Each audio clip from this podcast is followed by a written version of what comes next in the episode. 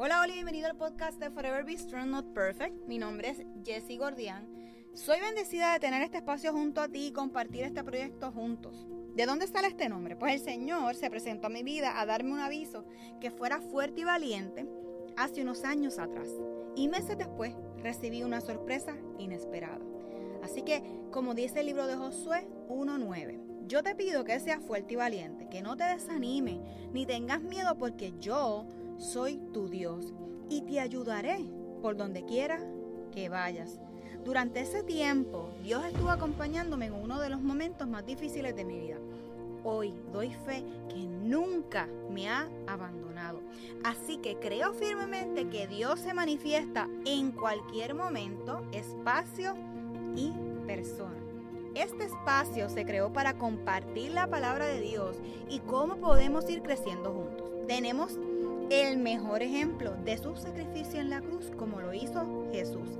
Así que comenzamos diciendo, Jesús creo firmemente que a través de este podcast estarás y estarás moldeando nuestros corazones y reconociendo con la ayuda del Espíritu Santo en darnos la fuerza que necesitamos para afrontar cada día. Sé que tenemos que comprometernos para poder leer de tu palabra, alabarte y escucharte a través de esta. Sé que tú mi Señor Jesús, eres la salvación para que juntos podamos alcanzar otras vidas. Que ese amor que proviene de ti como un buen padre pueda ser escuchado por la persona que está recibiendo este mensaje. Reconoce que es tu Hijo como nuestro Señor y Salvador. Así que comenzamos a caminar y a crecer juntos.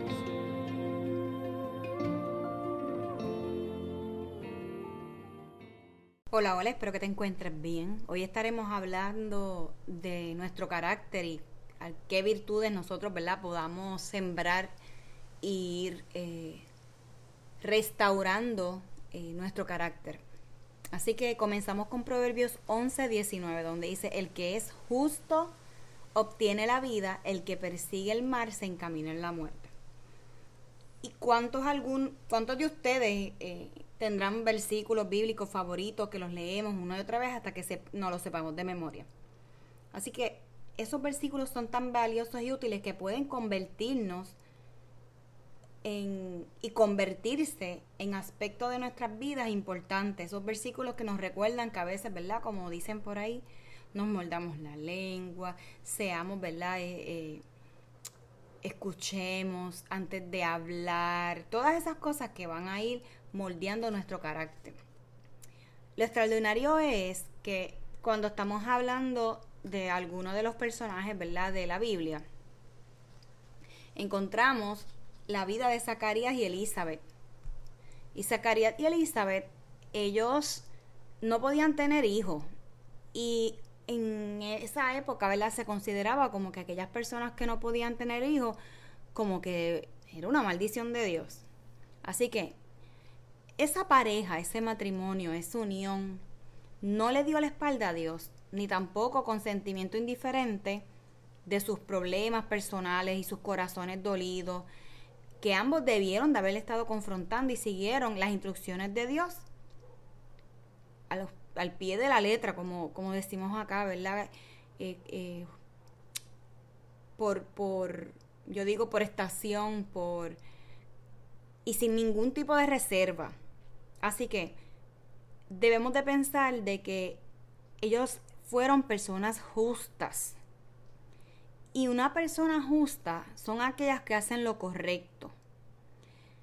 Y eso es lo que Dios, ¿verdad? Dentro de este libro maravilloso que nos dejó de herencia, quiere que nosotros nos tengamos la tarea y, y nos busquemos, escudriñemos, leamos más las ordenanzas que Dios nos dio. Así que Dios los bendijo a ellos y al mundo dándoles al hijo Juan Bautista, que era el, el precursor, esa palabra ¿verdad? Me, me da trabajo, el precursor de nuestro Señor Jesucristo. Zacarías y Elizabeth no solo fueron bendecidos con ese hijo, con Juan el Bautista, sino que fueron testigos y trajeron a un niño lleno de tanta bendición que hasta el día de hoy tenemos que decir que Él bendijo una multitud de personas. Así que Él fue el que habló sobre cuando llegara ¿verdad? el Mesías y lo fue preparando para la salvación de Dios por medio del arrepentimiento, ¿verdad? Y cómo nosotros podemos cultivar cualidades cristianas. Así que vamos descubriendo que ocurre lo que ocurre cuando una persona buena o justa se esmera por alcanzar un comportamiento positivo y busca de la ayuda de Dios para eliminar cualquier conducta negativa, pecaminosa, ¿verdad? O perversa. Así que Dios tiene muchísimo que enseñarnos sobre la importancia de cultivar y perfeccionar las cualidades del carácter cristiano, de nuestro carácter cristiano. Así que una de ellas. De estos puntos importantes es honestidad, frente o versus la deshonestidad. Así que debemos de ser personas íntegras, ser sinceros, confiables y tener unas convicciones bien fuertes. Ser rectos. ¿Qué pasaría cuando ¿verdad? uno va y le cuenta a X persona eh, sobre alguna situación y pues tenemos la mala costumbre, ¿verdad? De traicionarlo, de no importarnos cómo se sientan, los resultados y las repercusiones que ese detalle que se nos zafó, sin intención, ¿verdad? Entre paréntesis, puedan lastimar a otras personas. Así que debemos de, de, buscar lo que, lo que Dios nos está diciendo. Y en, en Proverbios, ¿verdad? Podemos encontrar un sinnúmero de palabras, de instrucciones, de consejos directos, bastante directos, y en Proverbios 11.3 nos dice que la integridad de los restos rectos los encaminará, pero al destruir a los pecadores, la perversidad de ellos. Así que la gente deshonesta, traicionera, sin valores, que por su propia maldad no les importa las repercusiones que pueda tener, pierden la vida, la vida real, la alegría, las bendiciones cotidianas que tenemos todos, que somos privilegiados en eso. Qué triste, ¿verdad? Que decida que el pecado es mejor que vivir una vida de gozo, justa en presencia y que podamos glorificar a Dios.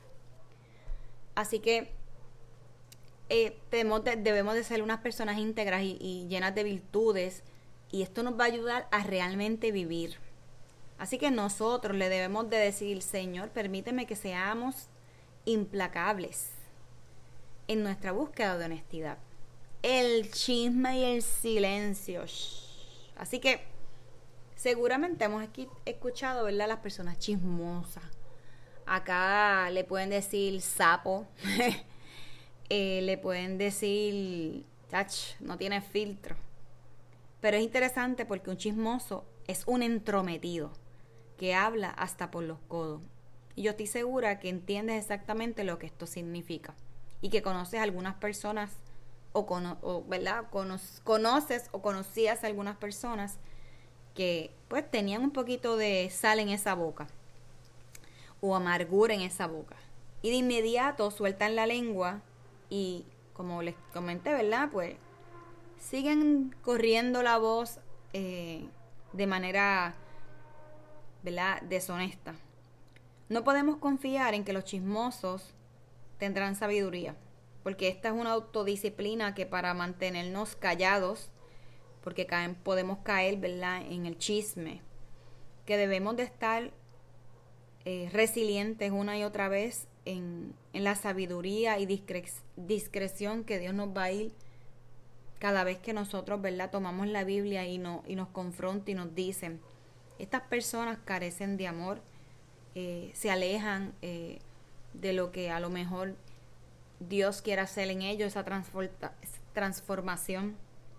Así que en Proverbios 11:13 y el 20:19 nos dice que el que anda en chisme descubre el secreto, más el espíritu fiel lo guarda todo. Y el que anda en chisme descubre el secreto, no te entremetas, pues con el suelo, con el suelto de lengua.